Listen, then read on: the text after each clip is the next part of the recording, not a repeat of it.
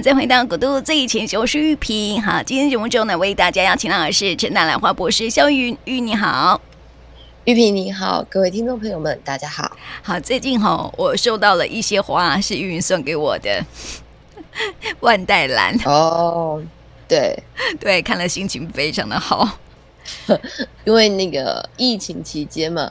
大家就是响应这个，呃，就是因为其实各种花，大家会去买花的比例，或者花店会布置花的比例就降低了。嗯，对啊，所以这些花弄的花其实就不知道到哪里去了。对，哎，我想问一下哈，因为我觉得听众朋友好像很少接触万代兰，其实应该。不会，不会吗？像我就我自己啊，我就拿自己的经验来说，我第一次哈，这个把万代兰放在就是插在那个呃那个水瓶当中哈，然后放在录音室里面，然后我觉得它有一种很特别的美哎，因为我们之前都是接触那种兰花，就是那个蝴蝶兰呐，然后很少会直接把那个万代兰放在家里面的，呃，像我自己啦。其实万代兰是一个很有趣的植物，因为其实台湾不是万代兰的主要产区嘛，嗯，所以可是台湾使用万代兰的作为切花的比例是非常的高的，所以我相信在台湾的屏东地区也是有人专门这样生产万代兰，或是我们以前讲的呃火焰兰，嗯，那万代兰基本上它是不可能卖一整颗的，为什么？那一整颗一定很大，对，很大一颗，然后要长很久。所以万代兰它其实呃就是种很多，目的都是为了生产切花。嗯、那玉萍会觉得，哎、欸，我们怎么好像很少就是呃讲到这个万代兰？因为万代兰呃，我们一般会把它认为它就是呃园艺切花，因为你去花店里面，你一定可以买得到万代兰，嗯，但是它还蛮贵的。就像那个加德利亚兰，加德利亚兰你去呃花店里面是买不到的，但是万代兰是买得到的。我还记得我跟玉萍分享过一件事情，就是说，哎，这个活动的等级有多高？吼，你看一下它佩戴的胸花就可以知道了。嗯，对。小的呢，就是一般的这种呃玫瑰花或者是什么，但是基本上呢，大部分使用的还是蝴蝶呃那个石斛兰，嗯，对吧？对。然后呢，石斛兰再上去，只要是它到金钟奖等级的呢，你一定会看到万代。嗯。就是你现在，呃，就是在录音室欣赏的这个，你一定会看到万代的存在。嗯，对。那再上去，除非你有特殊管道的，你就可以拿到这个，呃，所谓的加德利亚蓝。嗯，对，因为加德利亚是真的是非常非常的艳丽，我觉得。对，它也非常的稀少，所以其实万代蓝它就有点，既不像这个，就是。呃，既不像蝴蝶兰那么的呃，好像可爱迷你啊，但是又不像那个嘎德利亚艳丽到了一个极致。嗯，对，所以万代兰它其实从很久以前它就有它自己的样子，但是万代兰有它的缺点呢、啊。你看它就是这样一串，对，而且它的开花时间非常的集中，它没有办法像蝴蝶兰一样撑的那么久。嗯嗯嗯，所以然后它开花期做切花。嗯，呃，它开花期。是，其实万代兰的生产时间根据它不同的种是有不一样，但是现在其实应该都算是它的开花期，因为它其实已经可以做到，因为它是热带的一个兰花，所以它其实就像那个石斛一样，在泰国它其实可以一年好几收。我自己也没有这样插过一大把的万代兰啊，嗯、可是因为是最近刚好就是比较便宜呀、啊，嗯、就想说，哎，忘了帮助花农，我们哎大家一起来。呃，就是爱花一下，对呀、啊，那就买了一大把的万代兰。但通常这些万代兰我都是分给学生，学生一次手上只有一支，好不好？嗯，你哪会看到人家插一把？哎呦，我在家里面，我在录音室里面放了三支，然后我在家里面插了四五支这样子。哎，插起来还有另外一种特别的美哎。我一次插了八支，对，因为我的那个花瓶比较大，所以我就一次插了八支。哎，我花瓶很小。对，可是换代兰其实你小小的反而好看。我之前在学校那个做活动的时候啊，事实上我都让他们只拿两朵，哎，嗯、然后那个养乐多罐啊，就直接去操作一些事情。其实它小啊，因为那个兰花本来的形态就它是它它的那个形长得非常的大，玉萍手上的那个就是万代兰，长得非常的，就是它的形是可以有展开，长得非常的清楚的，你也可以非常清楚看到它的花花瓣的样子。但是它的缺点呢，就是它是切花嘛。嗯，玉萍现在应该可以体会我为什么我说它是切花那种感觉，它跟那个蝴蝶兰一朵两朵，那那种感觉是完全不一样的。嗯，它是一个花材，可以拿来插花，它不是那种你，它不是园艺。应该怎么说？它不是小品，嗯，对，它就是树大便是美的感觉呀、啊。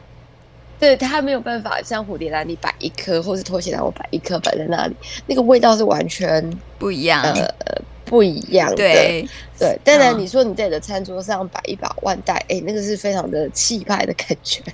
不过我觉得哈，要摆万代呀，这个家里面的餐桌要非常的大。才会有那种感觉，所以我就把它，我就把它摆在某一个角落。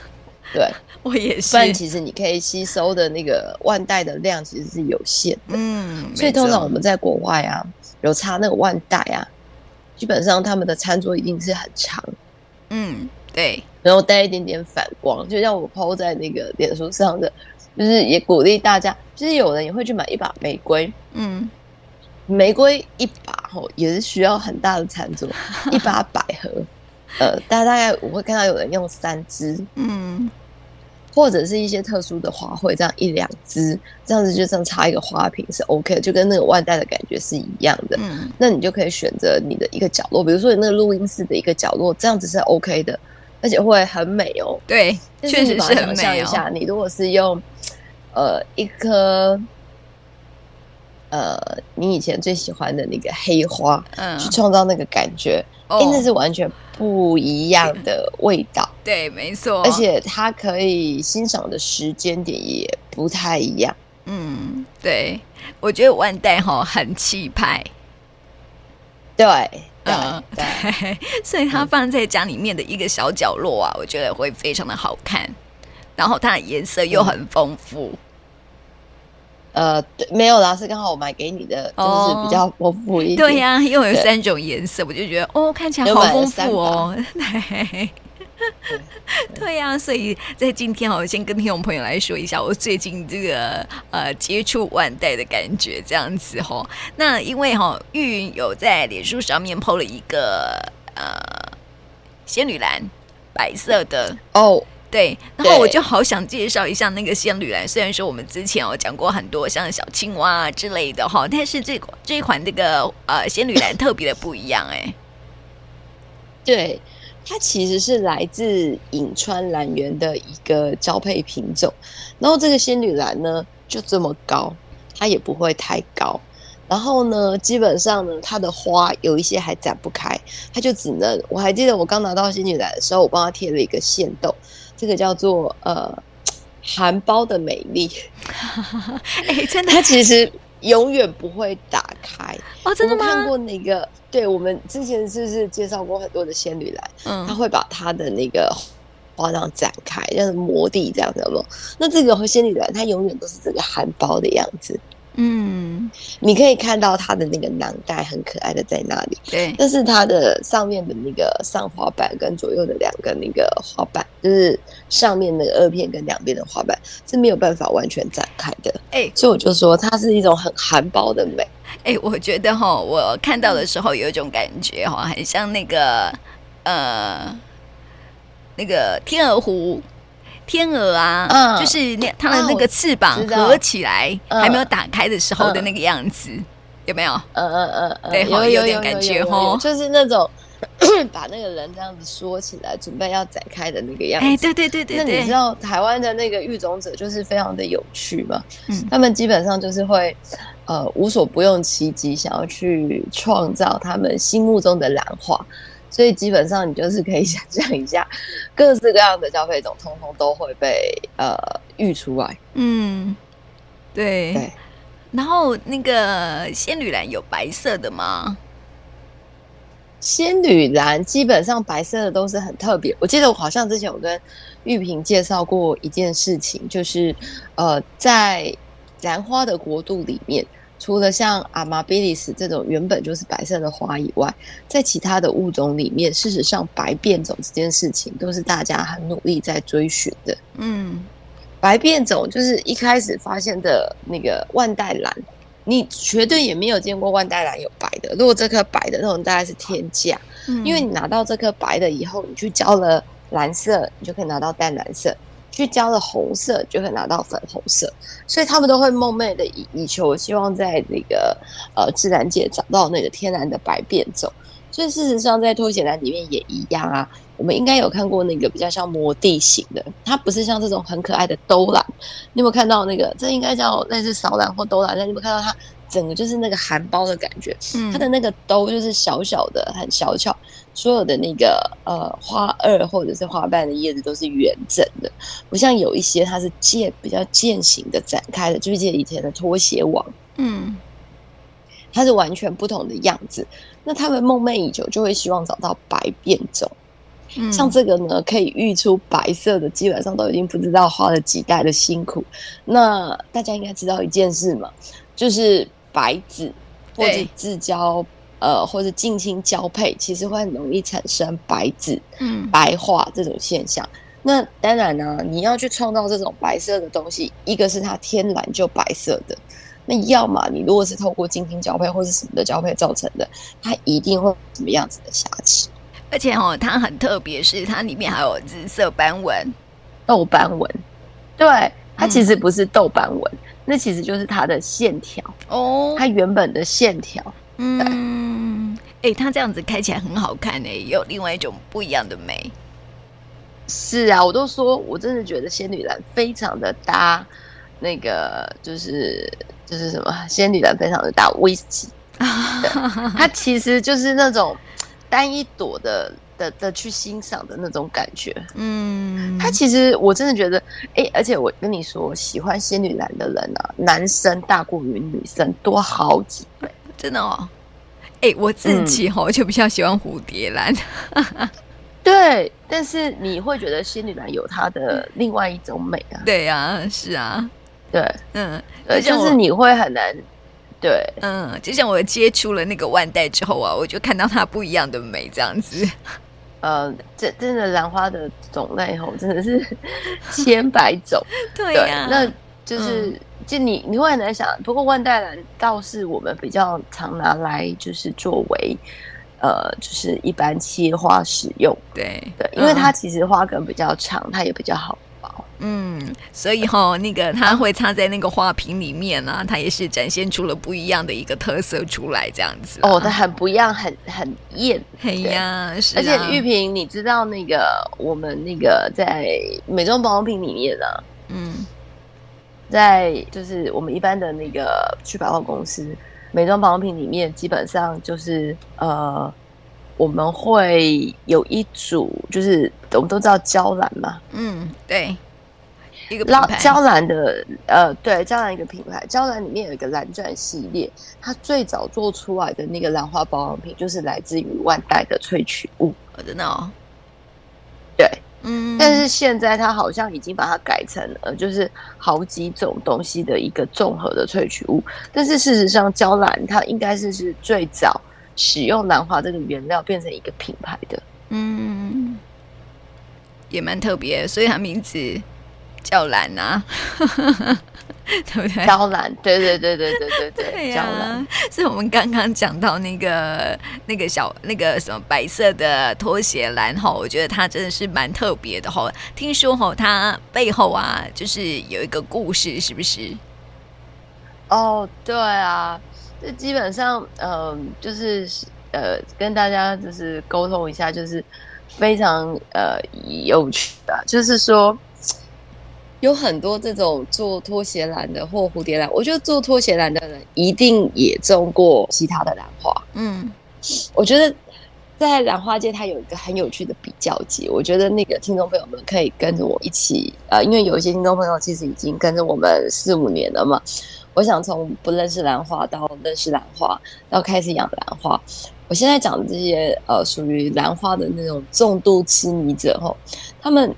基本上在他们这一辈子里面，一定种过不同的花。第一个一定是嘎德利亚，嗯，为什么？再来是石斛兰，因为在。当初在你就是你就想嘛，他们现在可能都是四五十岁的年纪，或者五六十岁的年纪，在他们四五十，就是在他们念大学生的时候，他们最容易取得的花，那时候市场最多的花是加德利亚兰。嗯，那时候大家里面嘴巴里面盛行的不是加德利亚兰，就是国兰。但是国兰有的时候哦，它需要。这种意境你知道吗？嗯，对。而且国兰它其实是需要炒作，需要意境，需要一些东西。所以如果你是年轻小伙子，其实对它没什么兴趣。那你种这个加德利亚，它就是很多的那个那个家中的猪肉花，心中的那朵那个白月光。嗯、对，对。所以其实有很多就是早期在做育种的那些男生们，他们其实都会从这个呃加德利亚兰出发。从加德利亚兰出发之后呢，基本上他们就是会慢慢的，哎、你也会接触到国兰、铁骨酥形那个带兰都会有，然后慢慢的才会开始像蝴蝶兰这些东西。那它一定是一个间续性嘛？这跟当时的这个环境有关。我们有帮大家分析过，在三零年代、四零年代、五零年代。到底哪一些花是比较呃，就是热门的？那这些育种者绝对是跟着这个流行在走的。但是有一些人哦，种到最后就腻了，嗯，哦，好多花好累哦，我全部把它收一收好了。那有的人收完之后呢，就莫名其妙看到了那个拖鞋兰。哎，怎么会有这种花的存在？就像玉萍，你可能突然看到了万代兰，嗯，但是万代兰它不好种，因为万代兰它是一串，它本身并没有你可以这样子收起来慢慢种的那个特性。但是仙女兰有，就是所谓的拖鞋兰，它有那种一颗一颗的，那基本上它的叶子呢又比那个蝴蝶兰挺，那它一年来花一次没有错。但是它的花期又特别的长，所以基本上呢，刚种到那个脱下来，就像我刚拿到我的第一颗脱下来，我也觉得很兴奋啊。而且那个花掉下来的时候，花还不会谢，我还到处去骂家里面的那个那个亲家人呢、啊，是谁把我的花剪掉？还剪的那么刚刚好，那个连一点点那个什么残渣都没有，怎么会那么厉害？结果才发现它是自然掉下来，它自然掉下来之后，但它经过三天，那个花才会烂掉。嗯，想想看，有这么神奇的花？对呀，对，所以很多人呢，只要是迷上了那个，就是呃，那个仙女兰后，你就是会一直像我，就对仙女兰，就是因为我常常把它种死，但是就是你的眼睛还是会一直跟着它飘，嗯、然后它你看到仙女兰的感觉，跟那个看到那个蝴蝶兰的感觉是完全不一样一样的。对，你看到那个蝴蝶兰，像我家里都有茴香的品种，一，每天看看它，你就觉得心情很开心，就觉得哎还不错，嗯。但是那个仙女兰，你都又是白色又这种小颗的，看到它，不知道会不会觉得，嗯，有点像看到那个小王子的感觉。嗯，小王子啊，哦，对，那个你说那个法国的小狐狸与小王子，嗯、对对，嗯。嗯有没有一点小王子的感觉？嗯，对，你说那个他的玫瑰花吗？嗯，他其实我感觉蛮娇贵的耶，我觉得你那一朵那个白色的仙女兰，是啊。然后呢，这里就蛮有趣的，我觉得我再把它，我把它贴给玉萍了，就是呃，这个呃，这个仙女兰的育种者后。基本上，它很多品种，它其实每个月的钱，就像我们以前交代过的，就是说，或者是呃分享过的，它其实就是把它每个月的钱、零用钱或什么全部管，然后都拿去买花，他就买了一堆花，然后老婆都会抱怨说：“你到底是爱花还是爱谁啊？那你如果那么爱，你就去跟他住就好。”讲那么严重？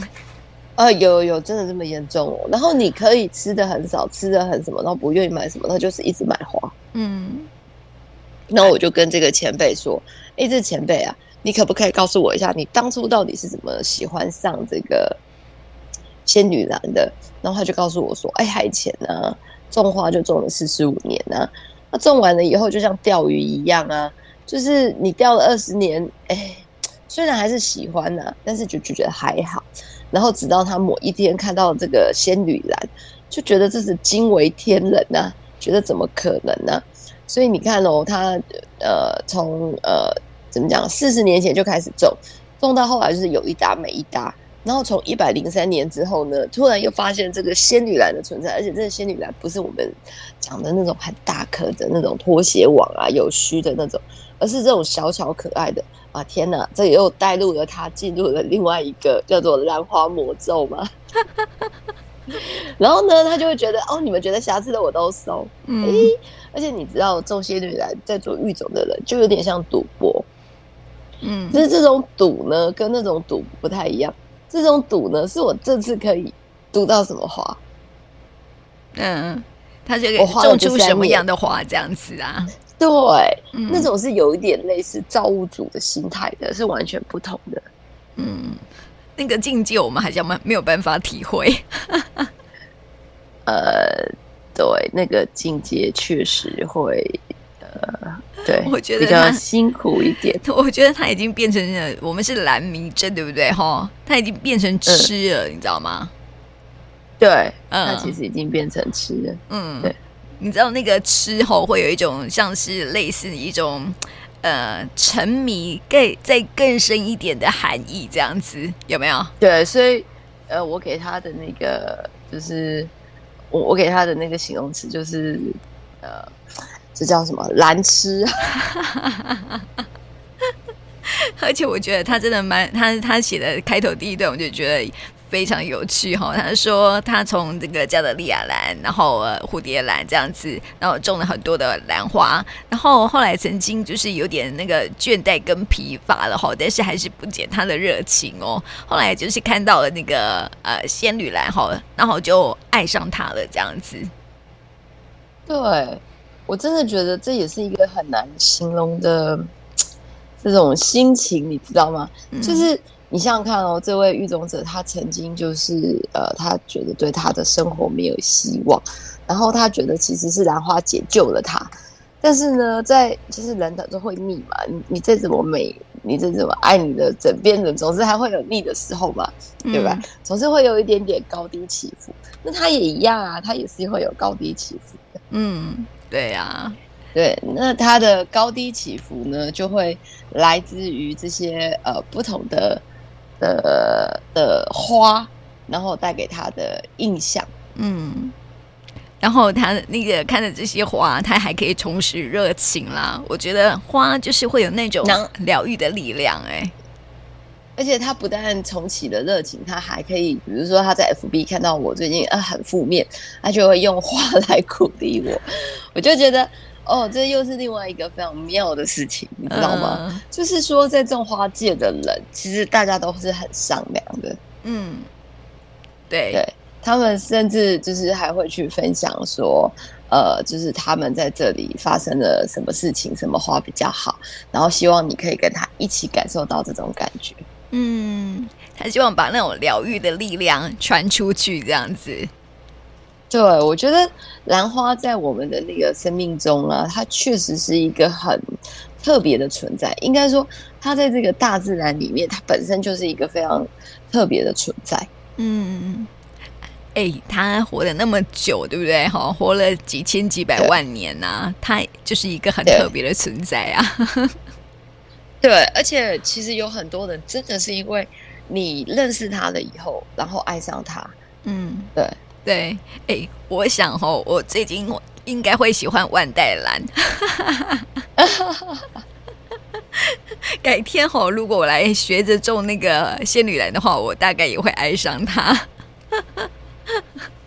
所以真的是非常鼓励听众朋友哈，就是因为啊，这个。我们哈现在可以像我今年哈第一次接触到万代，因为之前都是看那个花展哈，就是远远的看哈，只可远观不可亵玩焉嘛。但是自己拿到手里的时候，那种感觉格外不一样哈。那因为疫情有关系哦，很多那个外销花它没有办法外销嘛，所以鼓励听众朋友哈，真的是可以接触不一样的花种，然后它会带给你生命当哎，应该是生活当中哈不一样的惊喜哟。对啊，我真的觉得在兰花的这个世界里面，真的有就是无数的惊喜呀、啊。嗯，对，所以在今天哈分享给听众朋友喽。那今天也谢谢玉云，谢谢你。好，谢谢，谢谢。